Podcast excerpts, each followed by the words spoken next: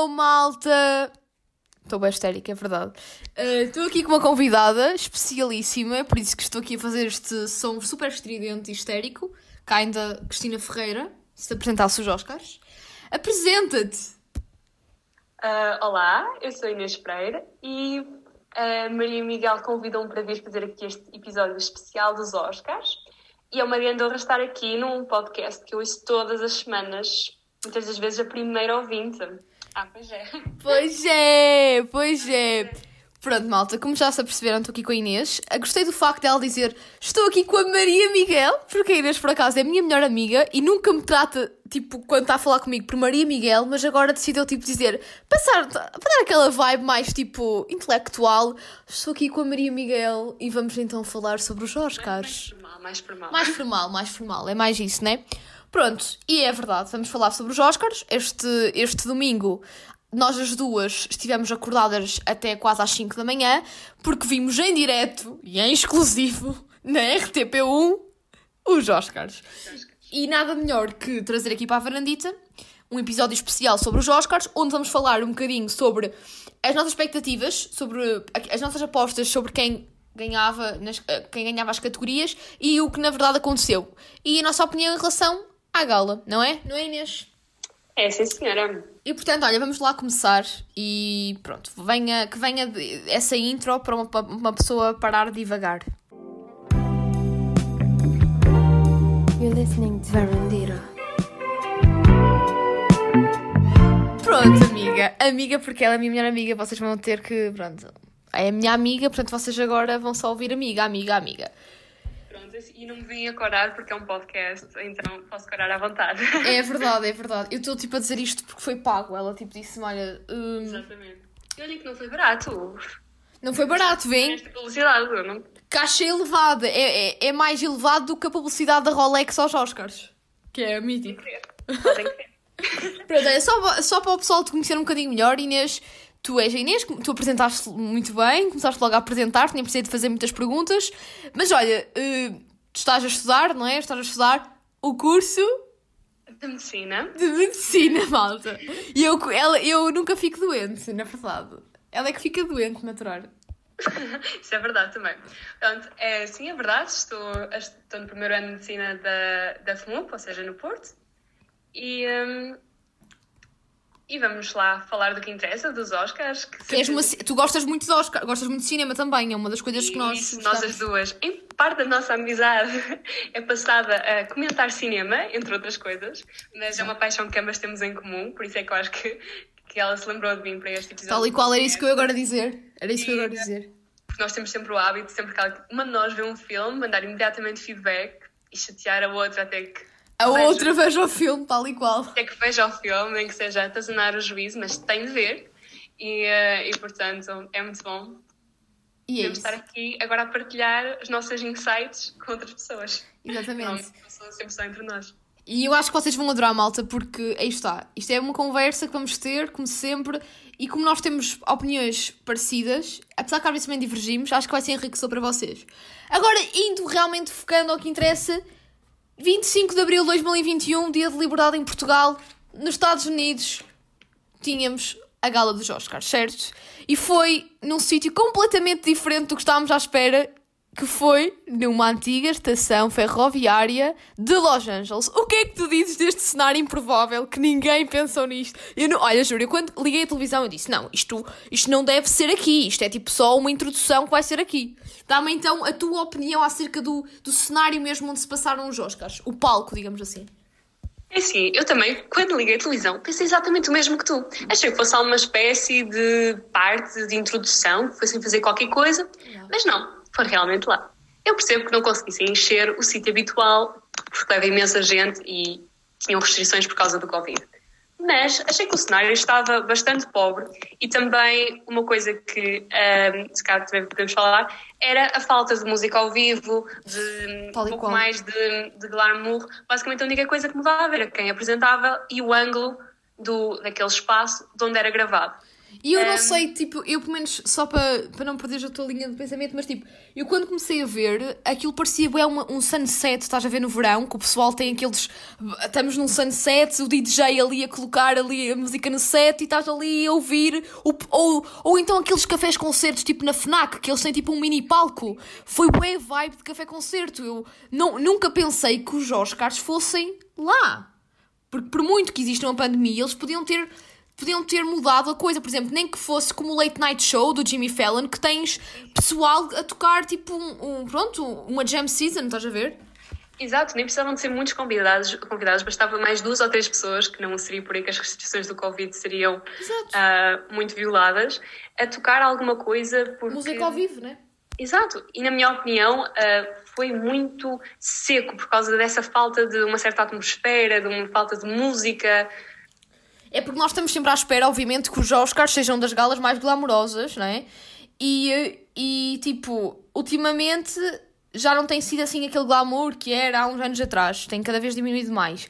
Mas é assim, acho que foi do 8 ao 80. É que já não basta, tipo, não ter tantos convidados, que os convidados, por exemplo, é, é uma coisa se- sempre que o pessoal gosta de ver. Pronto, ainda entendo, mas também não ter nenhum conteúdo, como estavas a dizer, tipo, mais de entretenimento, era mesmo só, por exemplo, o Brad Pitt ia falar, mudava, era o prémio, a pessoa agradecia ao prémio, tudo como estavas a dizer, muito seco. Não é? Exato, e também hum, foi tudo muito seguido. Era, não havia pausas para, para haver qualquer, qualquer parte de entretenimento, eram uns a seguir aos outros. Exato. Apresen- Apresentavam a categoria, diziam ganhou e ao discurso vinha ao seguinte. Quando muita única coisa que mudava era justamente quem estava a apresentar. E perdeu-se um bocado aquela magia que nós, quem gosta de cinema ainda tem muito aquela imagem muito romântica dos Oscars, de todo aquele glamour e toda aquela magia daquela noite do cinema. É muito isso. Pessoas como nós estão até às 5 da manhã quase a ver, tendo aulas no dia a seguir. Yeah. E, e lá está, perde-se um bocado aquela magia que faz com que tu queiras estar ali agarrado à televisão, que não queiras deixar, por muito tarde que seja, no país onde estás a ver. E isso acabou até por, eh, por eh, o que estás a dizer tem sentido e acabou por se repercutir na, no resultado das audiências, porque eu vi, até acho que eu vi ontem, até acho que foi no Expresso, uma cena assim, que dizia que o resultado mais baixo a nível de audiências em toda a história dos Oscars. Malta, eu, eu, eu acho que não estou enganada porque eu li no Expresso ontem que nos Estados Unidos, malta, só 9 milhões de pessoas é que viram os Oscars. Malta, Estados Unidos, 9 milhões. Tipo, nem Portugal inteiro vê os Oscars, tipo, na E estamos numa dimensão dos Estados Unidos que são milhões e milhões de pessoas. Isso é mesmo um resultado deprimente, decadente, horrível. E numa época de pandemia em que as pessoas estão em casa e cada vez mais recorrem aos serviços de streaming, à televisão e etc., em que muita gente estaria em casa nesse preciso momento e que não achou sequer que os Oscars valessem a pena de estarem a ser vistos, porque nem sequer há muito agora nestes tempos a possibilidade de muita gente ter outros planos que não ver os Oscars. É sim, e quem gosta de cinema aí está. Pessoas fechadas em casa à noite eh, são capazes de atrair mais audiência, antes pelo contrário. É, é mesmo isso, é mesmo isso. E, e pensem, malta, que estamos aqui na 9 milhões de americanos viram os Oscars e pensem que, ao contrário de em Portugal, que os Oscars é de madrugada, nos Estados Unidos é às 5 da tarde. 5 não, 7, não sei bem em que horas, acho que é, começa às 5, começa ao- à tarde. Acho que sim, mas não tenho certeza, acho que sim. Pronto, mas isto é, é uma hora familiar, não é como nós, portugueses, quando vemos os Oscars, somos loucos e somos considerados no dia seguinte, quando vamos para a escola ou para o trabalho, como os alucinados que veem os Oscars até às 5 da manhã. Mas é isso é que tem a piada. Eu acho que o pessoal que é assim mais cinéfilo é. A pica é essa. É como ver um jogo de futebol. Tu, se gostas de futebol, vês o jogo. Não queres saber eh, do resultado. Queres ver ali o jogo para tirar adrenalina. Só que a respeito da adrenalina foi, eu acho que isso que se perdeu este ano. Não tive adrenalina nenhuma. Porque como, é o que estava a dizer, como, não, como foi tudo seguido, tu não tinhas aquele, aquele, aquele, aquela cena de tens aquela ansiedade, estás a ver? Tipo, quem, quem é que será? Quem- E o apresentador foram vários atores, tipo, não houve aquela coisa de ter um apresentador fixo também. E, e pronto, e para além da gala ter sido assim um bocadinho estranha, também os resultados, no meu ponto de vista, principalmente o do, o do argumento, para mim foi super eh, revoltante. Eu entendo que, nós vamos falar daqui para a frente sobre isso, mais daqui um bocadinho. Eu entendo que se há alguns vocês que estão agora a ouvir o episódio vão dizer: Desculpa, Maria, tu estás louca, porque eu adorei esse filme, mas eu e a Inês, aí está, nós estamos a falar de filmes? Não, gostamos. Temos as duas a mesma ideia em relação ao filme. E devemos explicar a nossa opinião, mas só para terminar então a parte da estrutura da gala, e Sim, é isso que eu agora com ia o melhor falar. argumento, eh, começou com o melhor argumento, o que é bastante estranho, porque é um dos prémios mais, mais apetecíveis, e terminou com. Maria? O melhor ator, malta. O melhor ator. Tipo, como assim uma gala de Oscars acaba com o melhor ator? E acham que o penúltimo foi melhor filme? Não, foi o antepenúltimo. Porque depois do melhor filme ainda houve melhor atriz principal e depois terminou com melhor ator. Foi tudo ao contrário, malta. Eles quiseram ser mesmo diferentes. Ah, é, estamos em ano de pandemia. Tipo, ah, é, então agora é que vai ser diferente. Vocês já estão a queixar-se da vida. Agora sim os Oscars vão ser diferentes e prometem ser melhores. Só que não. Mensagem que não foi bem sucedida. Pronto. E agora vamos então falar sobre as categorias. Queres começar pelas categorias mesmo da gala? Estás a ver pela ordem da gala? Ou preferes pela, pela dita ordem convencional, que era, do meu ponto de vista, a mais correta? Como tu quiseres. Se calhar vamos começar pelo melhor argumento, que foi assim que também começou a gala, de forma improvável. E eu, quando vi o resultado, achei que era uma, uma, uma joke. Eu achava que era gozo. Juro, eu não estava, eu estava, pronto, estava a ver com um pessoal e eu assim, não, isto é mentira, isto é mentira, isto não pode ser verdade. Bem, já aconteceu isso com o La La Land, que afinal ganhou Moonlight, portanto já não seria E eu aí fiquei muito feliz, porque já sabes, amiga, eu detesto, Eu também. detestei esse filme, detestei, detestei, detestei. Pronto, Mais malta. uma coisa que nós concordamos. Mais uma coisa, é pá, é muito, muito vibing, muito vibing. Pronto, então Inês, eu até vais, vais ser tu que vais eh, imitar, estás a ver outra coisa, tipo, não houve aquela cena do suspense mesmo a dizer. Sim, foi logo, era imediatamente. Por exemplo, geralmente dizem assim, the winner is tan tan tan tan tal tal. Não, aqui foi logo tipo, melhor argumento, Inês, agora vais fazer a voz. Faz conta que há suspense, pronto. Faz conta que há suspense. Então, para vencedor de melhor argumento original, temos. Promising Young Woman. Holy shit. Foi assim que eu reagi, malta. Foi assim que eu reagi. Pronto, eu vou, como tu és a minha convidada, eu vou primeiro querer saber a tua opinião. Qual é que tu, qual era a tua aposta, digamos assim, para melhor argumento original? E qual foi a tua reação ao saber hum, o prémio, ao receber a resposta, né, do vencedor? Ora bem, contrariamente a ti, eu não fiquei imensamente espantada por vencer um, Promising Young Woman. Porque sabia que aquele argumento, nomeadamente, e a temática que abordava, era algo que tinha sido bastante falado durante os últimos tempos e que tinha causado controvérsia e muito debate. Portanto, foi uma escolha que não me surpreendeu muito, mas de todos os nomeados foi o que eu menos gostei. Um, e acho que estaria melhor entregue, quer uh, Judas and the Black Messiah, Minari, Sound of Metal, Os Sete de Chicago, etc. Um, porque, e, então depois também já vais dar a tua opinião. Uh, eu achei que o argumento tinha um grande potencial e estava a abordar uma temática muito necessária nos nossos dias, mesmo muito necessária, Uhum, muito pertinente, uh, de uma maneira muito interessante, mas acho que depois, a partir de um certo momento, tentaram sensacionalizar ao máximo aquela temática. E acho que pegaram numa coisa muito real, muito humana e que extrapolaram para um sensacionalismo Tal e qual. E, e acabou por ridicularizar, que, né? na minha opinião, ficou, exato, lá está, um bocado ridicularizado e que deixou de me atrair pura e simplesmente. Tal e qual. Eu nem vou estar eh, a repetir o mesmo porque literalmente faço as palavras da Inês minhas. No entanto, para mim, o, eu, também, eu, sou, eu também defendo a mesma coisa que a Inês e para mim todos os, os restantes filmes que estavam nomeados para melhor argumento original eh, mereciam.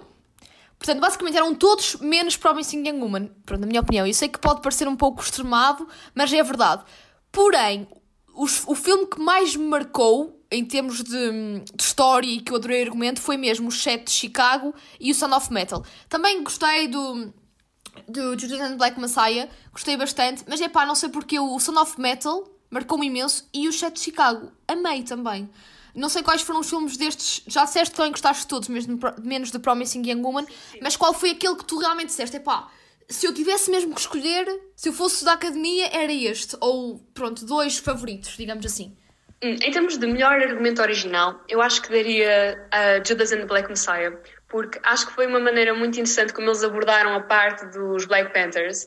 Porque, por um lado, deram aquela parte mais humana do trabalho comunitário que eles faziam, mas ao mesmo tempo não romantizaram tudo, ou seja, tu continuavas a ver aquela parte mais do dark side, da violência e etc. E acho que a maneira como os discursos achei, super inspiradores e eh, achei em termos de Também gostei muito, sim. os discursos e mesmo a forma como como a personagem do Fred Hampton falava e se dirigia, achei uma coisa mesmo bem feita porque tu estavas a ouvir discursos e ao mesmo tempo tu empatizavas com o personagem, de parecia que aquele discurso se aplicava a ti de alguma maneira e acho que estava muito bem, hum, Bem muito bem construída a parte do argumento. Uh, se não, também concordo contigo e acho que Sound of Metal, se não fosse esse, também seria um Oscar bem entregue. Muito bem. E então agora, já que estamos a falar sobre argumento, acho que nada melhor que falarmos também do melhor filme, não é? Uh, estamos aqui na, na vertente, nesta vertente. Portanto, já. Melhor filme. Agora sou, queres, também vais ser tu. Tu és a minha convidada, vais ser sempre tu a dizer... começa, tu, começa tu também, porque senão depois eu ponho-me a falar. Não, não, mas tu és a convidada e eu adoro e eu quero que o pessoal também te ouça porque tu também és responsável por é Assim, eu gosto imenso de cinema, mas também se- eh, falar contigo, debater contigo cinema faz com que eu enriqueça mais hum, todas, as coisas, que- todas as coisas que sei sobre cinema e acho que o pessoal também vai gostar, gosta disso. Portanto, és a minha convidada, portanto, nada melhor que seres tu a, a dizeres também, e gosto, eu gosto do teu suspense, Inês, tu a dizeres melhor filme, porque tens assim uma voz bastante serena, sabes? Portanto, já, bora, bora. Sim, antes de mais, tenho que salvar que é mútuo, porque também aprendi imensa coisa sobre cinema contigo. Hum, Um, mas pronto, até que nada, já te chatei para começares tu. ok, ok. Uh, mas nós uh, discordamos em parte de qual o Oscar que nós. a quem é que nós atribuiríamos o Oscar por vontade nossa. Sim, por vontade nossa, porque. Exatamente, há que salvar isso. Até porque quem ouviu o episódio da- dos nomeados já vai ver que a nossa querida apresentadora do podcast acertou em quem é que ia ganhar. Porém, não. Porém, porém, eu daria mesmo o Oscar a Nomadland e posso explicar porquê. Enquanto que tu, agora suspense para ti, Pronto, eu vou dizer, eu, eu, eu no podcast disse que era Nomadland porque era previsível que fosse Nomadland e tem qualidade e eu gostei. Porém, se fosse eu a escolher, escolhia ou, ago- ou Mank, porque eu adorei Mank e o The Father. São filmes que, que me marcaram mesmo muito. E também gostei do Sound of Metal. Mas se calhar, mas é assim, pronto, eu vou manter a minha, a minha linha. E o melhor filme que eu iria entregar, malta, era para Mank. Porque eu primeiro eu amo David Fincher, segundo eu adorei o filme. Eu sei que o filme não ganhou, porque comparando com os outros filmes, ou o Judas and Black Messiah, ou Nomadland, ou até, sei lá, o Sound of Metal, são filmes que qualquer pessoa vê e vê na boa. Enquanto o Mank, eu ainda estava a comentar isso com um colega meu, e houve um colega meu que disse assim: Ah, Mank é aquele filme que daqui a alguns anos ninguém vai ver e ninguém se vai lembrar. No- Não é que não tenha sido bom, é porque como foi diferente e não é para todo o senso comum, tipo, não é, não é, por exemplo, uma pessoa que não é assim tão cinéfila não vai gostar tanto de Mank, estás a entender? Porque é uma pessoa que gosta de Citizen Kane, de Orson Welles, vai se rever. gostam da história do cinema e que já viram Citizen Kane e etc. Exatamente, mas era Mank. Vou responder à tua coisa, era o Mank. Mank. Ok. Eu tenho de confessar, ainda por cima quem não me conhece, que o David Fincher é o meu realizador preferido. Portanto, Mank foi logo dos primeiros filmes que eu vi, eh, ainda antes de estar nomeado para os Oscars, não o filme do David Fincher. Eu tenho de ver imediatamente. Pois ela é mesmo obcecada, malta. É que eu e o Tarantino e ela é o David Fincher. Exatamente. E, e então eu vi Mank, adorei Mank, e pensei, pronto, está o Oscar entregue, não vi quase nada. Eu lembro-me quase disso, lembro-me perfeitamente. Ainda não vi quase nada, mas David Fincher, eu amei o filme, é provável que vá para ali. Portanto, com esta ressalva, eu gostei muito de, de Nomadland. Também daria o melhor Oscar a Nomadland. Mas acho que Nomadland é um filme que é um pouco o amor ao ódio. Não é bem amor ao ódio, mas ou nos marca verdadeiramente, ou então é um filme que até nos parece um bocado aborrecido. É é um bocado parado, muitas paisagens. Pronto. E na altura, eu até comentei com a Maria, um, Nomadland fez-me lembrar muito um filme que eu gosto bastante, que é Manchester by the Sea. Sim, tem o Tom Cruise. E, hum, sim, exato. E eu penso que ambos têm uma coisa que eu gosto nos filmes porque é muito raro ver-se. Aquilo que eu gostei no filme, isto agora vai parecer um bocado pretencioso e muito metafísico, é o que eu gostei no Nomadland é o que não está no filme. Uau. muito. Uau! Poético, profundo. Exato, exato, exato. Mas eu vou explicar porquê. Porque ah, o filme, lá está, é muito parado, muito à volta das, das paisagens. O- pronto, claro que o Oscar é a melhor atriz. Ah, sim, atenção. Já vamos falar, isso é outra categoria. Isso é outra não, coisa. Não, não, mas, mas acho que mesmo em termos de argumento e tudo, acho que o filme é muito sobre uma introspeção da personagem. Sim. É muito à volta de uma viagem interior. E isso é muito complicado de traduzir para cinema de uma maneira realista. Porque das duas, uma. Ou temos uma personagem, por exemplo, como em Good Will Hunting, que tem toda uma jornada interior Uhum. e tem um psicólogo com quem exterioriza. Sim, e tu aí já consegues perceber melhor a, densidade. E nós temos esses insights todos. Agora, neste caso, e Manchester by the Sea também, se bem que é sobre o luto, eh, que é um filme que eu recomendo, ehm, são formas diferentes de abordar uma viagem interior, em que é muito à volta de aquilo que nós percebemos dela, porque nós sabemos a história dela muito fragmentadamente, nós vamos construindo aquilo que foi a jornada dela até chegar àquele ponto. E conseguimos perspectivar aonde é que ela quer chegar. E eu gostei muito da personagem no sentido em que vê-se que é alguém que já foi muito magoado, mas que ao mesmo tempo continua a ter ligação com os outros. Ahm, alguém que já, foi, que já sofreu muito, mas que mesmo assim consegue ser verdadeiramente feliz. Um, e acho que essa dualidade de, foi muito interessante, porque muitas vezes certas personagens que já sofreram muito tornam-se pessoas amarguradas, porque é mais fácil retratá-las assim. Acho que é muito difícil alguém conseguir mostrar esta dualidade que é o que é ser humano. E pronto, já estou assim muito poético, metafísico. Mas ainda já é assim, poético. Mas sim, é eu verdade. acho que. Eu acho que Nomadland marcou-me muito por aquilo que eu senti ao ver o filme. E não necessariamente o filme. Por isso eu acho que depende muito da, da perspectiva de quem vê Sim. se marca ou não, porque eu acho que não é tanto o que está na tela, é aquilo que nos faz experienciar e reviver, e que tem muito a ver também com as nossas experiências pessoais, Também tem. Qualquer filme. e marcou-me bastante. Por e exemplo, agora és tu. Sim. Na minha opinião, em relação ao Nomadland, era eu, eu, eu, nas minhas apostas, também disse que era Nomadland, apesar de não ser o filme que eu escolheria, porque assim, a minha, a minha ótica em relação ao Nomadland, eu gostei do filme, mas é aquele gostar de. Quem, o filme não foi assim, para mim, quem fez o filme foi a Frances McDormand. Isto é, o filme ficou genial devido a ela. É assim, a realização está fenomenal. A realização está muito boa, hum, a fotografia está excelente. Agora, o argumento em si, sinceramente, acho que se fosse outra atriz qualquer, o filme não tinha qualquer tipo de densidade. E o que eu achei do filme, eu achei interessante o, em- o filme retratar a questão de- da van life não por um, um- um luxo como hoje em dia é, mas sim por uma necessidade, porque estávamos a passar por um- por- pela recessão de 2008 que foi mesmo verídica nos Estados Unidos, que eles, eles retratam mesmo isto. Depois, eh, também achei interessante eles estarem a abordar, hum, pronto, hum, basicamente aquilo parecia muito um documentário. E achei interessante, uma das coisas que eu gostei no filme é que os atores pareciam que não estavam a contracenar, parecia mesmo a vida real. Parecia que aquilo, olha, é o do meu dia a dia, eu estou na rua, eh, imagina, e conheço alguém e estou ali a falar com as pessoas. Só que chegou um momento, tipo, a primeira metade do filme eu adorei. Estava ali viciada. Mas seg- de, a segunda metade para o fim, eu já comecei a achar boring, estás a entender? Parecia que já não estava a sentir o mesmo que senti. Parecia, eh, parecia que estava num documentário e que já estava a achar tudo mais do mesmo, mas claro que depois com a Frances McDormand aquilo mudava. E... Mas daí eu dar. eh, daí eu escolher o filme como o vencedor, não escolheria, entendes? Mas, obviamente que era previsível porque, epá, depois comecei a perceber que realmente o filme tinha potencial para vencer os Oscars e nas minhas apostas eu coloquei e se apostasse dinheiro, ganhava, ganhava.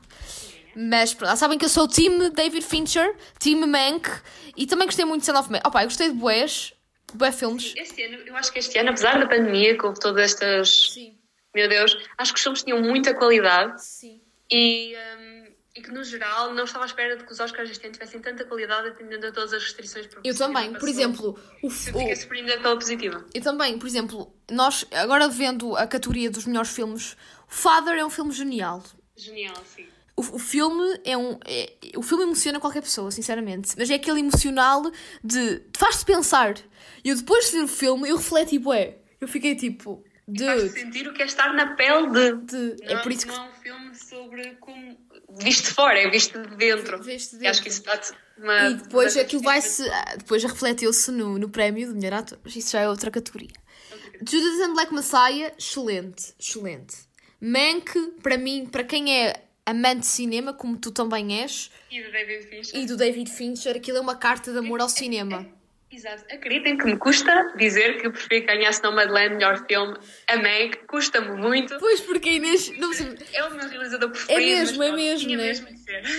Minari, epá, Minari, sinceramente. Pronto, eu não queria estar agora a falar de Minari, mas Minari eu gostei, mas não achei assim fora da caixa, portanto não, não merecia ganhar. Estava nomeado, mas sinceramente não acho. Uh, The Promising Young Woman, epá, já falei, não vou voltar a repetir, avanço. Sound of Metal, amei, acho que revolucionou a história do cinema numa coisa, acho que nunca, nunca foi abordado este tema no cinema e, é, e foi abordado de forma genial. Uh, também te faz refletir sobre, oh meu Deus, e se agora eu deixasse de ouvir? Real. E foi muito real. É como Father. Eu acho que Father e Sound of Metal estão na mesma Sim, sim, categoria ambos. Uhum. na, na maneira de tu refletires. E os sete de Chicago, amantes de história, amantes da guerra de Vietnã e de todas as injustiças que aconteceram na altura, epá, amam, obviamente, sete de Chicago. Seven, não, portanto, esqueçam. Sim, o Sete de Chicago mostra muito o como, o quão o julgamento era político, todos os obstáculos que foram colocados As injustiças que eles sofreram. maneira. Porque uma pessoa às vezes pensa muito pronto, na justiça como algo imparcial e deve ser, mas mostra mesmo o quão torturoso pode ser o caminho se o julgamento já está decidido, por todas as implicações políticas que teve. Tal e qual. E outra coisa que é interessante, malta, é que o que eu estou aqui a dizer, estes, estes nomeados estão todos disponíveis. Grande parte deles saíram em streaming. Por exemplo, o Sete de Chicago estão no streaming da. está na Netflix. Son of Metal está na Amazon. The Promising Young Woman estreou agora nos cinemas. Hum, é assim, eu, eu já vi, eu e a Inês já vimos porque pirataria muito, é muito bom. Porém, malta, eu agora vou-vos dizer. Agora os cinemas abriram, malta. Agora não há desculpa. Ah, vamos investir na cultura, malta. Vamos ver estes filmes ao cinema. Eu própria digo, eu já vi. Já vi os filmes todos dos Oscars, mas eu vou fazer questão de ver os, os- estes filmes quando estrearem no cinema, porque eu quero, acho que é necessário nós irmos à sala de cinema, comprarmos bilhete para vermos o filme, porque senão é, isto pode morrer e não se quer isto. Mas eu Já não. esteve demasiado tempo parado, portanto, cabe-nos a nós também tentar revitalizar um pouco Tal e qual. uh, a indústria. Pronto, e agora vamos para melhor. eh, diz aí, agora és tu, hein? a dizer. a- melhor argumento, sei lá. Podíamos ir para eh, o filme, o melhor filme, o, fi- o melhor filme in- internacional, porque eu amei. Malta, eu estou bem. Vou só dizer que aqui eu não tenho opinião, eu só vi Minari e nem sequer está nomeado para melhor filme internacional, esteve para melhor filme. Portanto, esta categoria é toda tua. Mas agora estou com muito medo porque a Inês não viu eu tenho muito receio de dar spoiler. Muito receio mesmo. Ai. Portanto, eu vou tentar também não dar spoiler a vocês porque também penso que vocês. Também não querem spoiler, não é? Pronto, malta, este filme. Epá, este filme marcou-me. eh, Marcou não é marcou-me, tipo, este filme, eu amei este filme, malta. Amei, amei, amei. E este sim, acho que, ao contrário de Minari. Qual era? Sim, mas espera, eu estou aqui a fazer suspense. Ao contrário de Minari, este filme é que devia estar nomeado para melhor filme e não eh, para filme internacional. O filme em questão é Another Round, em português é Mais Uma Rodada. É um filme dinamarquês e retrata o alcoolismo. E, e vocês dizem, ah, muito bem, alcoolismo. Mas a, a- a retrata de uma forma completamente diferente do que já foi abordado alguma vez na história do cinema. Basicamente são professores do ensino, até só no ensino secundário, que decidem começar a beber para ter outra perspectiva, digamos assim, da maneira de encarar a vida, de lecionar e, e aborda, basicamente isto aborda, vocês sabem que no- nos países nórdicos, principalmente até na, Dina- na Dinamarca acontece muito esta problemática, que é o alcoolismo, é uma problemática muito grande, muito grande. E é uma maneira de abordarem este, este flagelo de uma forma interessante, porque basicamente estes professores começam. hum, tudo começa com uma teoria que nós, seres humanos, nascemos com um déficit de 0%, eh, de 0,5% de álcool no sangue. Nascemos com um déficit de álcool no sangue, percebes? Eles inventaram essa teoria, então sempre, estavam sempre a beber, percebes? Isto vai trazer consequências, portanto, isto é uma, isto vai ter uma moral de história, mas é um filme leve, mas ao mesmo tempo faz-te pensar, porque realmente eles, a vida deles muda e vai haver uma simbiose, porque tanto muda para bem, porque eles vão ficar com muito mais energia, com ideias e não sei o quê, mas obviamente que depois as consequências são muito mais graves, percebes? E depois há uma cena épica que é o final. O final do filme é épico, eu não vou dar spoiler, mas a música, a música do filme, eu passo aqui a dizer que vou-me despedir neste podcast eu vou ter que me despedir com essa música do filme. Apesar de, de não ter ganho a cate- categoria de melhor música, porque nem sequer estava nomeado, hum, eu vou ter que me despedir deste podcast com essa música, porque a Inês, eu quero ver a reação da Inês também a ouvir, porque a música é muito boa, muito boa. Portanto, olha, melhor filme internacional foi Mais Uma Rodada. É um filme excelente, malta, têm que ver mesmo, mesmo, mesmo, mesmo. A Inês, pronto, também tem que ver porque ela ainda não viu. Tenho. É o trabalho de casa dela. E vou ver brevemente. Mas pronto, agora já não temos a pressão de ter de ver antes dos Oscars para ter Sim, uma opinião sim, até sim, lá. sim. Portanto, agora acaba por ser mais. Bem, agora, o que é que achas de passarmos para melhor realização? Acho que sim, acho que está, acho que está ótimo. Pronto, aqui é onde eu tenho de me redimir dos meus pecados e tenho de dar a melhor realização ao David Fincher. Ah, não só para me redimir, mas porque eu acho que o trabalho em Mango foi fenomenal. Para quem gosta de cinema, para quem já tenha visto filmes realizados na época em que Mango se passava e que tenha visto até, inclusive, Citizen Citizen Kane, tal e qual. quem já viu, mesmo não só, filme, não só o, o Citizen Kane, mas mesmo filmes daquela época Sim, sim. e que percebe um pouco de, do cinema daquela época, percebe o quão genial Mank está. Porque quem não tem essa percepção pode gostar do filme, mas não se apercebe todas as subtilezas que o David Fincher se deu ao trabalho de ter para que o filme parecesse real. É verdadeiramente uma, uma love letter eh, a Hollywood, tal como o ano passado eh, tivemos do Tarantino. E hum, acho que foi genial em todos os aspectos. E vê-se que houve ali muito investimento por parte do David Fincher para fazer alguma coisa atual, mas que ao mesmo tempo prestasse homenagem ao passado e que inclusivamente pudesse levar as pessoas que gostam de cinema a descobrir mais sobre aquela época, porque muitas vezes temos a ideia, e muita gente tem, de que, pronto, filmes muito antigos, pronto, daquela do tempo de Citizen Kane, meu Deus, é, que pronto, que o cinema evoluiu muito desde lá e que, portanto, tens muita coisa de qualidade mais recente e que até que ponto é que há uma coisa que foi feita em 1940 pode, hoje em dia, ser assim tão interessante. Podem, Uhum. considera-se um marco, mas até que ponto é que agora, em 2020, um filme de 1940 me vai influenciar ou vai marcar.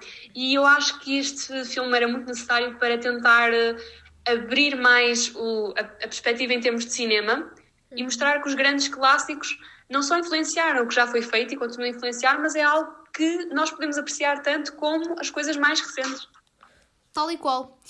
E hum, é assim, eu também, mais uma vez. Eu tô, parece que estou aqui em sincronização com a Inês. É assim, eu parece que tenho aqui um ódio para Nomadland. Eu não tenho nenhum ódio para Nomadland, malta, mas tipo, eu não achei que Nomadland fosse assim tão, tão, tão, tão, tão bom. Eu até tinha comentado com a Inês depois de ter visto Nomadland e, já, e ter comparado com Mank. Para mim também a melhor realização é o David Fincher. E Nomadland ganha, para mim ganhava melhor fotografia Fotografia. Exato. porque está excelente. Agora, a realização, malta, é assim, isto pode parecer um pouco estranho, mas eu acho que, eu acho que os Oscars estão, pá, sempre foram muito politizados, mas cada vez mais. E o que se passou este ano, pronto, ano passado ganhou Parasite, mas Parasite merecia ganhar, porque aquilo foi o filme. Epá, eu que amo o Tarantino, né? olha, a Inês gosta de David Fincher, né? E ama o David Fincher e, e admitiu que gostou muito de Nomadland e que realmente a Chloe Zhao merecia. O ano passado, eu que amava o, e amo o Tarantino, eu própria disse não, quem tem que ganhar é Parasite, porque o filme realmente nem o Tarantino pensou nisto. Esta luta de classes de forma tão interessante, eh, esta forma, pá, não tenho palavras para aquele filme. E eu acho que agora Hollywood, ah é, Tantas mudanças de tom, porque o Sim. filme tanto parece que num momento está numa comédia ou numa coisa assim mais light, como de repente Exato, Acho há uma coisa tensão. Não estarias à espera de Uhum. acontecer, não só aquela famosa metade, não vou dar spoiler, Sim. mas não só aquela mudança da metade final do filme, como também as pequenas mudanças que fazem com que estejas sempre a alterar o botão e isto é realmente fenomenal. Pronto. E eu acho que basicamente a academia, ah, ok, o ano passado, pronto, ganhou o, eh, o Parasite, bora então também. Eh, vamos então também não ser vamos não ser tendenciosos e vamos então pôr também uma uma asiática a ganhar os filmes. Estás a entender o que eu quero dizer? Tipo acho que está tudo demasiado politizado. Tá- acho que também acho que estamos a cair no ridículo. Não sei se estás a entender. Sim, aquilo que eu acho é que também, no caso do David Fincher, não valorizaram a carreira. Porque lá está, são dois filmes que eu digo Mank para melhor realização e digo Nomadland para melhor filme. Mas lá está, o David Fincher tem toda uma carreira de, de filmes brilhantes e que não foi valorizada. Acho que pensaram muito no momento é e, bem, já que demos, eu não, se calhar não concordo tanto com a parte de ser asiático, nesse caso até novamente, Sim. acho que não seria tanto por aí, porque já seria a segunda vez seguida, mas que foi mais por, bem, se consideramos este o melhor filme, tem de ser melhor realização. Penso que associaram muito Ah. as duas categorias. Ganha melhor filme, então vamos dar melhor realização, porque se fosse pela questão do. Eu concordo contigo que os Oscars estão muito politizados, concordo, mas neste aspecto acho que, como já ganharam ano passado alguém que Uhum. era completamente fora de Hollywood, Los Angeles, Estados Unidos e etc., acho que não seria muito por aí. Mas acho que não tiveram em consideração a carreira do David Fincher e tiveram muito em consideração a categoria de melhor filme. Pelo menos é o que eu acho. Sim, também, também concordo contigo. Não tinha pensado nessa perspectiva, mas. Não estava nada fora do comum. Fotografia, sim. Mas são coisas totalmente diferentes, portanto acho que não, não há qualquer Sim. relação. Pronto, e agora? Vamos para. Queres. És tu que escolhes? Qual é que Não, queres? acabei de escolher eu, és tu agora. Ah, então podemos ir para a melhor atriz, que dizes? Pronto. Já que estamos a falar de Nomadland, nós já demos a entender que gostamos, não é? Porque, pronto, basicamente, quem ganhou a melhor atriz foi a grande, a incrível Frances McDormand, Dorman. Que é uma, uma rainha, digamos assim, é uma rainha. Ela e a Meryl Streep são tipo rainhas, na, na minha opinião, eh, epá, são rainhas mesmo, e ela sem dúvida que merecia. No entanto, eu vou, vou dizer, ela merecia, e, e na minha aposta e em toda a mereceu e ganhou.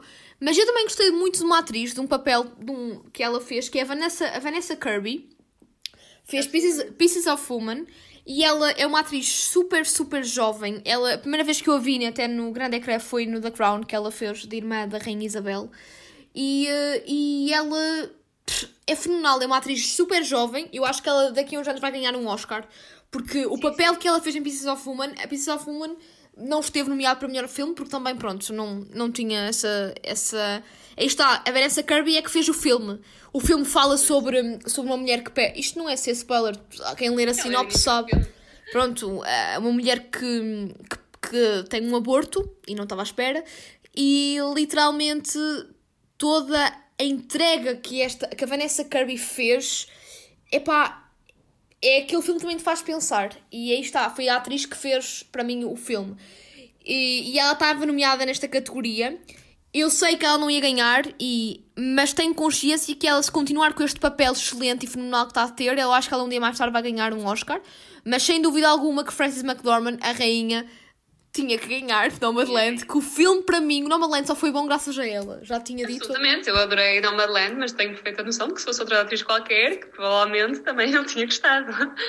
Eh, pronto, Frances McDormand é Frances McDormand. Eu acho que nem, nem precisamos falar muito melhor atriz, porque pronto, está tá lá Sim, o pronto, papel. é, é assim, mas já agora, dizer a quem eu sou podcast e que não tenha visto os filmes, quer o papel dela em Fargo, Fargo, quer o papel bom. dela em Três Cartazes à Beira da Estrada, são fenomenais.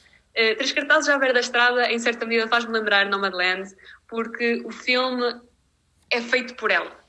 Outra atriz qualquer a fazer aquele papel, o filme era banal. Uhum. E eh, a prestação dela fez o filme. E, eh, e lá está, eu acho que ela tem uma capacidade de contar histórias, sejam elas quais foram, quais forem, e transformar totalmente a tua experiência a ver um filme. É isso. E pronto, lá está, concordo perfeitamente contigo. Vanessa Kirby, para mim, se não houvesse Nomadland, seria ela a ganhar, fez um papel excelente. Um, e, no entanto, achei que foi-lhe dado muito pouco protagonismo, pelo menos é a minha opinião. Também achei. Deram mais à Carrie Mulligan, na minha opinião, por exemplo. E, e a Viola Davis? E a Viola Davis, sim, a Viola Davis teve um protagonismo na gala até imenso. Uh, e a Vanessa Kirby e a Andra Day, mas tipo, a, Van a Andra Day tipo, não foi assim grande cena, na minha opinião, mas a Vanessa Kirby foi realmente pouco, pouco valorizada. Nada. Eu, eu, na altura, nós vimos este filme também, lá está, muito antes da- das nomeações, sequer. Nem sabíamos que ela estava nomeada para melhor atriz. Vimos para em, Sim, nós em vimos, dezembro. nós vimos muito antes. Sim. E, hum, e então nós fizemos, dissemos logo que tinha sido fenomenal. E eu depois, quando saíram as nomeações, ouvi, fartei-me de ouvir as notícias dos Oscars, de ver, e chegou ao ponto, antes da gala, que eu pensei, calma, ela foi nomeada sequer? E depois é que fui ver, ah, foi, mas nem só ouviu falar. É e acho que é uma pena porque ela fez um papel fenomenal e o protagonismo foi todo dado. Por exemplo, a Viola Davis acho que teve um protagonismo, na minha opinião, excessivo. Fez Excessivo. um bom papel em Sim, Lorraine, mas- mas... hum, pronto. E também, lá está, Carrie Mulligan também. E fiquei bastante triste porque acho que a Vanessa Kirby merecia mais destaque. Apesar de não merecer ganhar o Oscar, Uhum. acho que tinha merecido muito mais destaque. E pronto, malta, vocês têm que ver o- não, estes filmes todos e fica a dica, quem, eh, quem gosta de Frances McDormand e ainda não viu, tem que ver Fargo, tem que ver Sete Car- Cartazes à Beira da Estrada, que ela também ganhou um Oscar com esse filme. Sim, sim. Eu estava a E- descer nessa altura também. E, eh, e pronto, malta, tem que ver. Pronto, agora vamos para o melhor ator, que foi, eh, foi muito estranho este ano, como estávamos a dizer há bocado, que acabaram com, com o papel, com- acabaram os Oscars com a categoria de melhor ator. E eu, por um lado, comecei a ficar com algum receio quando soube que era a categoria de melhor ator em último, porque comecei logo a achar que ia ser um memorial. Eu também. Pronto, malta. Para mim, quem deveria ganhar melhor ator era Riz Ahmed. Porquê? Do Sound of Metal. Porque eu achei que é como aquela tal questão da Vanessa Kirby. É um ator super jovem e que fez um papelão e eu não estava à espera que aquele filme me marcasse tanto. Porém, estou muito, muito, muito, muito, muito, muito, muito contente por ter ganho o meu avôzinho emprestado, Anthony Hopkins, que eu amo esse ser humano, amo o Anthony Hopkins. Ele é lindo, ele é fofinho, ele é o rei disto tudo. Eu estou muito contente que ele tenha ganho porque o papel de melhor ator, porque realmente o que ele fez em, Fa- em The Father é um masterpiece do cinema, porque aí está. Ele fez com que nós. Foi graças. eu- Aí está, o Father é outro exemplo, é como o Sound of Metal. O filme só é bom com o ator. Porque.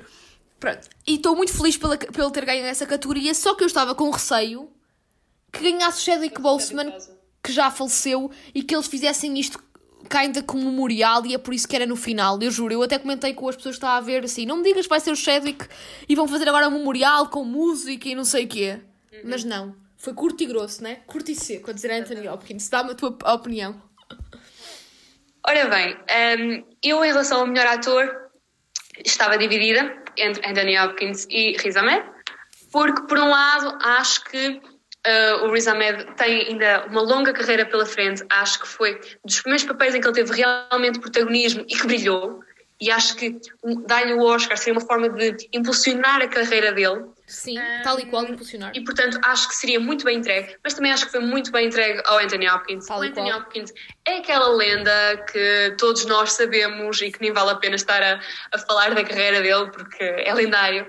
Hum, E lá está, eu tinha o coração muito dividido e eu dizia que qualquer um dos dois para mim estava bem, porque acho que por um lado, eh, num deles impulsionaria mais a carreira, mas por outro, acho que também seria a consagração, uma vez mais, de uma carreira brilhante. É isso, é isso. Já ganho Oscars, não me choca nada que ele ganhasse 5, 10, 15, 20 Oscars que, que merecia.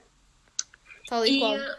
e lá está, o Chadwick Boseman, eu não achei o papel dele uma coisa, não, não estou a dizer que foi mau, nem um pouco mais ou menos, mas que me marcasse ou que eu dissesse que tinha sido uma coisa fenomenal.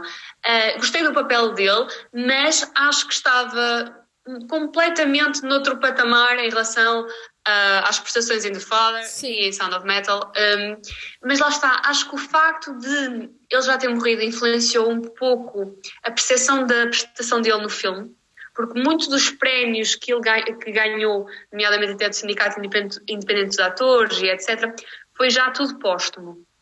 E acho que, em parte, isso influenciou um bocado a imparcialidade eh, da, pronto, da prestação dele. Apesar de ter sido muito boa, não considerei que, que fosse melhor. Sim. E lá está. Eu acho, que até o próprio Anthony Hopkins ou até a própria academia na organização, eu penso que estava tudo planeado, não é planeado, mas de alguma forma estava-se à espera, porque a forma como acabou, é o que tu dizes, é muito estranho terminar com o melhor ator e não terminar com o melhor filme.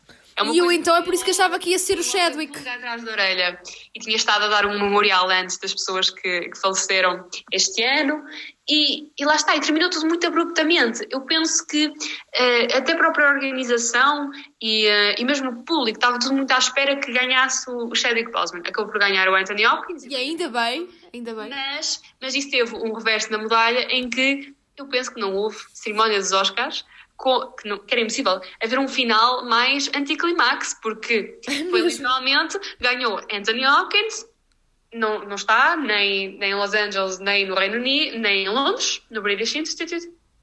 Eh, Chega lá. Ele o- estava a dormir, não sei se viste a notícia. Ele estava na Irlanda a dormir. eu estou a dizer o que pensei na altura. Pronto, se vê se ele. O que é que ele estava a fazer, não é?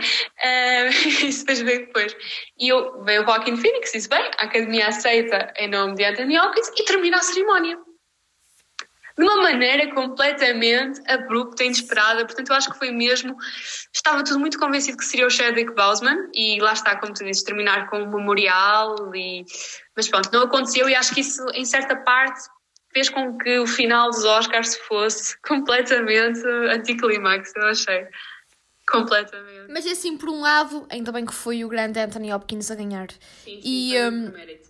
Ele, ele pôs o Anthony Hopkins no dia seguinte, ele, ele, foi, para, ele foi para a sua página no Instagram e, e, e agradeceu os Oscars e também fez uma homenagem ao Chadwick Boseman. Sim, sim, sim. Isto é muito bem da, da parte dele. E lá está, eu ainda não falei do The Father, mas foi um filme que eu também adorei. E acho que nos faz experienci- experienciar verdadeiramente o que é viver com, com Alzheimer ou com uma demência. E aquilo está interessante porque aborda o início, sabes? Sim, sim. Tu não ficas a achar, olha, já é uma pessoa senil, estás a entender?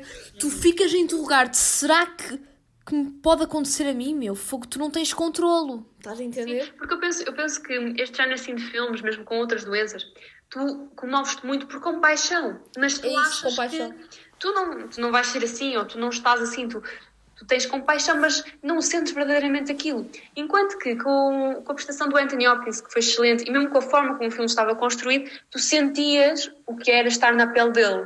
Tu sentias o que era o desespero de sentir que a realidade à tua volta não fazia sentido.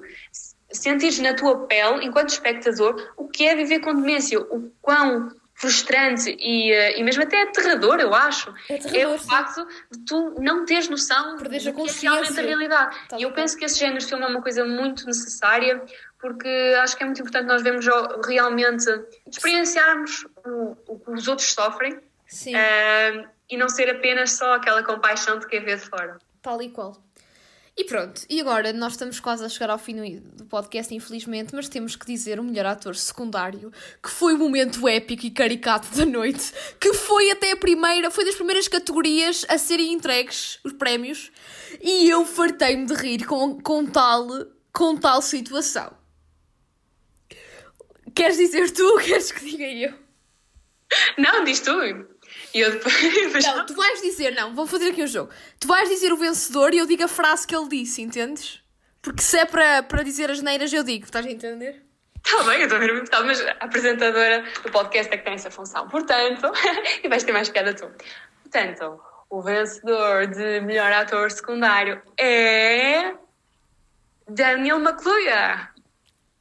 Hey guys! Literalmente ele disse assim, malta. O Daniel disse assim: Obrigado aos meus pais, porque se eles não, não pinassem, eu não estaria aqui. Foi tal e qual isto. isto há melhor... Desculpa, ele foi mesmo profundo, ele foi mesmo deep. Há melhor, há melhor agradecimento que esse. Ele agradeceu aos pais, porque é verdade. Se os, meus pais, se os pais não existissem, ele não estava ali. Né? O talento dele. Inicial do início dos tempos. Não dava. Opa, foi um momento.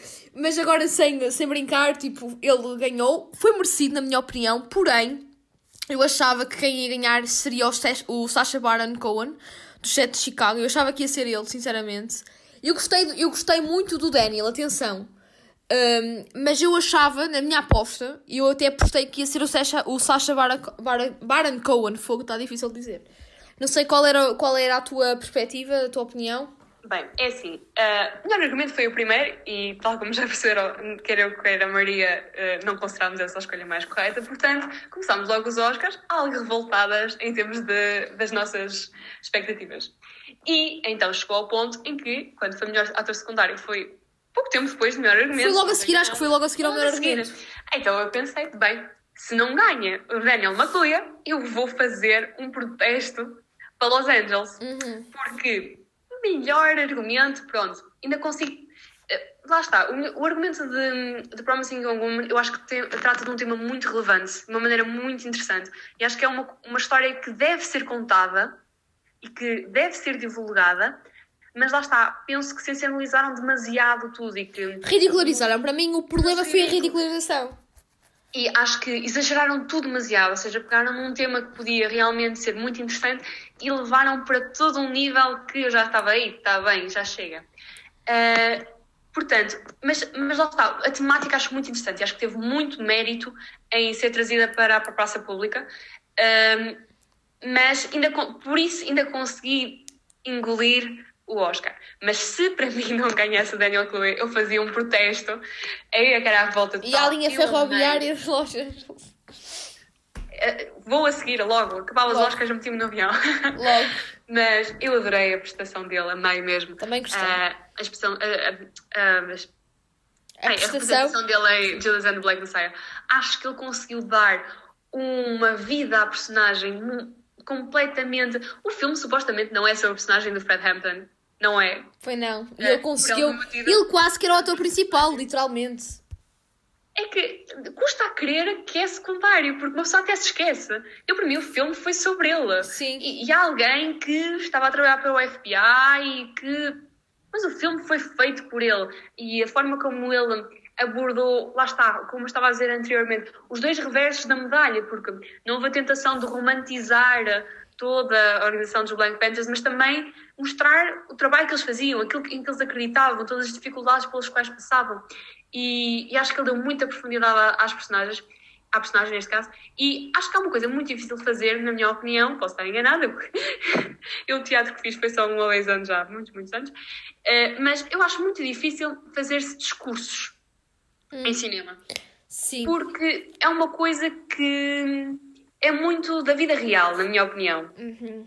Uh, nós, penso que não estou a buscar muito a expressar muito bem, mas dar verdadeiramente vida em cinema a um discurso E, e torná-lo realista, torná-lo realista e comovente, é isso que está a querer dizer? é, é complicado, porque, por exemplo, se estiveres no teatro, tu estás a falar para uma plateia, porque os discursos são feitos por uma plateia. E se fizeres um discurso, por exemplo, no teatro ou mesmo por outros motivos, tu estás a ver a reação das pessoas, tu estás a ver se as consegues comover, estás a ver a adesão delas, tens um feedback. Enquanto que no cinema tu estás a fazer isso por uma câmara. Sim. Tu estás a tentar convencer uma lente. Não tens qualquer feedback, aquela energia que quem fala em público tem. E eh, eu penso que a energia que ele deu à, à representação dele, eu sentia-me a vibrar como se eu estivesse no meio deles. Eu estava sentado no sofá. Sim. E a, a forma como ele hum, abordou até toda aquela parte de, Martin Luther King e Sim. acho que foi e mesmo os vários lados da personagem e agora tenho com tempo para não dar spoiler Sim, não podemos eh, relativamente àquele poema, pronto, não é spoiler mas quem viu o filme sabe do que eu estou a falar mas não posso alongar muito, eu gostava muito de explorar essa cena, mas não vou dar spoiler mas lá está, a forma como a reação dele àquele poema Sim. Acho que foi só uma cena Não, ele está genial, ele está mesmo genial e foi mesmo merecedor. Eu estava com aquela cena do Sacha Baron Cohen. do Sacha, gostei também. mas acho que não esteve nem Sim. perto ao nível. Não, não se compara, mas também acho que também, se, se não tivesse Mas ganhado esteve muito Daniel, bem. ganhava ele. Agora vamos para outra categoria que eu não, por acaso não gostei do- da, da pessoa que ganhou em questão, não achei merecedor. Que é a última, não, a penúltima categoria que vamos abordar aqui no, no episódio, que é obviamente que é a melhor eh, atriz, a categoria de melhor atriz secundária. Que pronto, eh, já perceberam que eu gostei imenso. Estou aqui com um tom de voz mesmo muito interessante. Pronto, malta. Melhor atriz secundária ganhou Tananana. Yoo Jung-yeon. Jung-young. Ung. Minari. Literal, malta, literalmente, quem é que eu queria que eu ganhasse? Eu queria que ganhasse a Olivia Colman. Obviamente. Porque, é assim, uma pessoa não pode dança, uma pessoa não dança o tango sozinha, dança com dois, né? Tem que dançar com outra pessoa. E o, o Anthony Hopkins dançou o tango com a Olivia Colman. Portanto, se o Anthony Hopkins ganha, melhor ator, e, mer- mereceu, sem dúvida alguma, a Olivia Colman, obviamente, que devia ganhar melhor atriz secundária. E ganhou a Yu Young-yeon, que eu nem sei dizer o nome dela, que, na minha opinião, sinceramente, ela não é que tenha feito um papel muito mau, mas o que ela fez que me está na memória é xixi na cama e um ataque cardíaco. Desculpem. Estou a brincar. E foi renegada pelo netinho. Pronto, que é assim que conta Minari. Ela fez um papel interessante, mas não merecedor de, de prémio de melhor atriz secundária, malta. É por isso que eu digo que os Oscars é tudo politizado. Porque, mais uma vez, acho que esta personagem, esta, esta atriz não merecia. Até eu te digo mais, a Glenn Close, que também fez um, um momento épico da noite, que foi o twerk da Glenn, da Gl- Glenn Close, ela merecia mais do que a Yu Yang Yong. Eu nem sei dizer o nome dela. Ou até a Amanda Seyfried, Seyf- Seyfried, Fried, não sei dizer o nome dela, que também fez um, um excelente papel em Mank. Sim, sim, amém. Tudo, olha malta, eu digo-vos basicamente tudo, Tudo menos. menos a quem ouve, pá, malta. Fogo, pá. É, completamente. Acho que. é, lá está, é o que tu dizes. Aqui nem tenho muita justificação para dar. É, era para Olivia Colman, né? Que para quem tenha visto The Father é uma escolha tão óbvia e tão imediata que. Porque ela também fez um, um puto papel em mostrar o outro lado, lá está. Aí Estamos está. Anthony Hopkins, a visão da demência, mas a visão de quem cuida, a visão de quem deixa de ser reconhecido pelo pai. E hum, foi só genial. Ah, lá está, é, é o que tu dizes. Para mim, ah, a vencedora era quem? A última que mereceria, mas aqui eu concordo contigo na questão do politizado. Eu acho que esta categoria foi muito usada para acertar contas. Porque Minari estava nomeada em muitas, muitas categorias e não ganhou mais nenhuma. E eu acho que, neste caso, eu acho que foi mesmo uma questão de um acerto de contas. Porque apesar de eu não achar que ela, a única coisa que fez no filme foi a cena do AVC, ser regada pelo latim e tal, acho Eu estou a exagerar, malta. Sabem que eu sou muito bem sarcástica, mas o que me marcou na mente foi isso. Sim, claro, não teve um papel como a Olivia Colman ou como Ou como até a, a Amanda. Sim. Sim. até mesmo, porque ela reencarnou verdadeiramente muitos do estereótipos do que eram as, as atrizes naquela altura e o papel Sim, da... bué Marlene Dietrich, assim, bué vedetas e tal. Sim, sim, sim. Eh, e muito relegadas para aqueles papéis de, de divas em que não havia densidade psicológica, porque lá está, os papéis com densidade psicológica, a maior parte eram para os homens, não é? Eh, naquela altura. Mas. Mas lá está, acho que este foi mesmo muito. Fez um papel interessante a mostrar eh, em como ela veio dar uma nova vida àquela família, um novo rumo. Tá bem, mas é mais um clichê. Foi, eu acho que foi mesmo um, um ajuste de contas em relação a Binário. Estava em muitas categorias. eh, era um filme não de Hollywood e pronto. Deram al- alguma coisa para, para não ir de mãos à banana. É a minha opinião. Pronto, malta, e depois da nossa re- revolta para com a melhor atriz secundária, esta categoria, vamos então, estamos mesmo a acabar o podcast. Nós não vamos abordar todas as categorias, obviamente, malta, senão estávamos aqui 4 horas. Mas vamos acabar em beleza, porque, malta, eu adivinhei a categoria de melhor música e eu estou-me a sentir lisonjeada, porque eu, amante de música que sou, eu neste podcast, eu não adivinhei, eu tipo disse, a minha música favorita é Fight For You, do Jer, e que, ou da Her, vocês sabem quem é, e que é a música do and Black Messiah. E não é que ganhou, malta. Eu quando vi, eu fiquei, eu estava tipo, eu fiquei tipo histérica. Ganhei, caraças! É verdade, malta. Foi a Fight For You. Opa, eu adoro esta música. E eu no podcast dos Oscars, não sei se te recordas, Inês, eu despedi-me deste com esta música. Disse, a minha música favorita, se calhar não, não vai ser essa a ganhar, se calhar vai ser aquela da Eurovision. Acho que havia uma da Eurovisão que se calhar podia ganhar, mas a minha favorita é Fight For You. E não é que ganhou. Pronto, não sei qual é a tua opinião, se tu eh, estudaste assim este tema da música, da melhor canção, música original, atenção, melhor É música. assim, eu Se não fui ouvi-las individualmente, portanto, foi a ideia com que eu fiquei das músicas quando vi o filme, porque eu também acho que é o que importa mais, não é? Porque é a forma como estão enquadradas na. Exatamente, como tu enquadras a banda sonora no Porque filme. Ouvir depois é com- completamente diferente do, no É filme. como se fosse o nome Mas eu tenho a admitir que eu nem vou dar muito a minha opinião porque eu já estava influenciada pelo podcast. Eu ainda não tinha visto Judas and the Black Messiah quando fizeste o, podcast, o episódio sobre as nomeações. Portanto, eu ouvi o podcast sempre uma das primeiras ouvintes, quando não a primeira. Sempre. E, eh, e então eu, eu adorei logo a música. Fui logo Spotify. E, portanto, quando cheguei ao filme, eu já estava meio que a cantar a música naquela altura. Portanto, foi a única que eu fiquei, bem, esta aqui está aqui mesmo bem, mas lá está, também estava influenciada, portanto, abstenho-me um bocado, mas tentar ser mais Ok. imparcial. Ok, ok, ok. Portanto, Esta é toda para ti. Pronto, malta. E, e as categorias vão ser. Pronto, basicamente são estas categorias que escolhemos aqui para este episódio. Inês, eu adorei.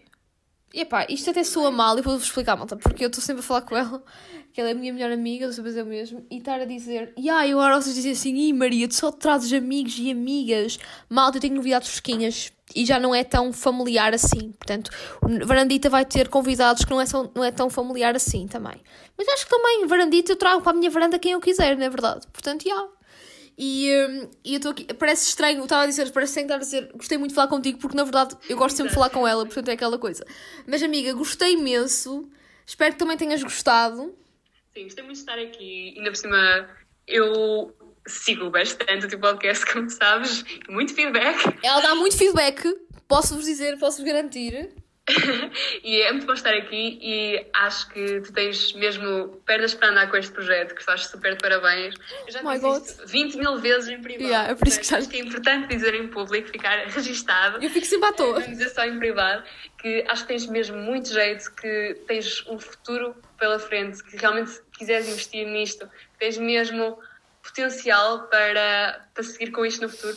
E acho que agora é sempre só crescer, portanto, sim, o Varandice vai ficar cada vez mais profissional, cada vez ainda melhor. E sempre com o teu feedback. e pronto, eu achei muito Estás a limpo. música, a minha parte está. Termina aqui a minha, a minha intervenção. Opa, eu só- oh, malta, vocês não estão aqui a ver, mas está quase a cair uma a real lágrima, malta.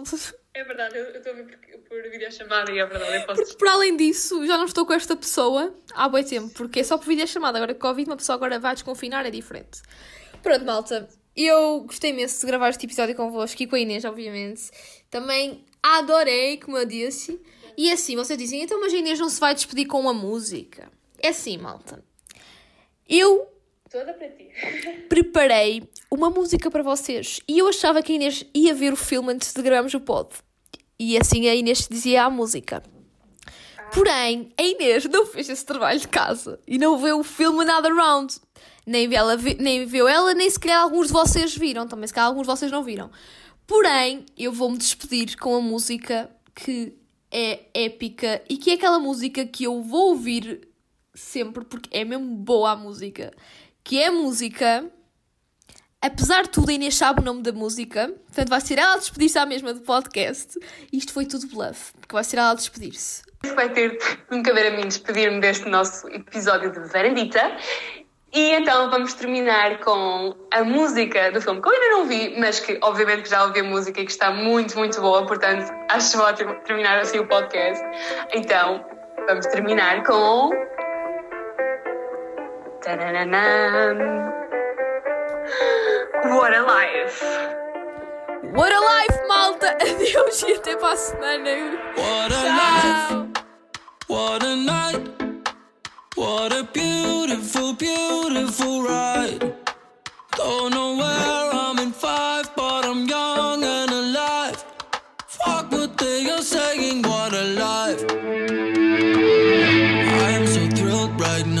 cause I'm popping pills right now. Don't wanna worry about a thing. But it makes me terrified to be on the other side. How long before I go insane? I am so thrilled right now, cause I'm popping pills right now. Don't wanna worry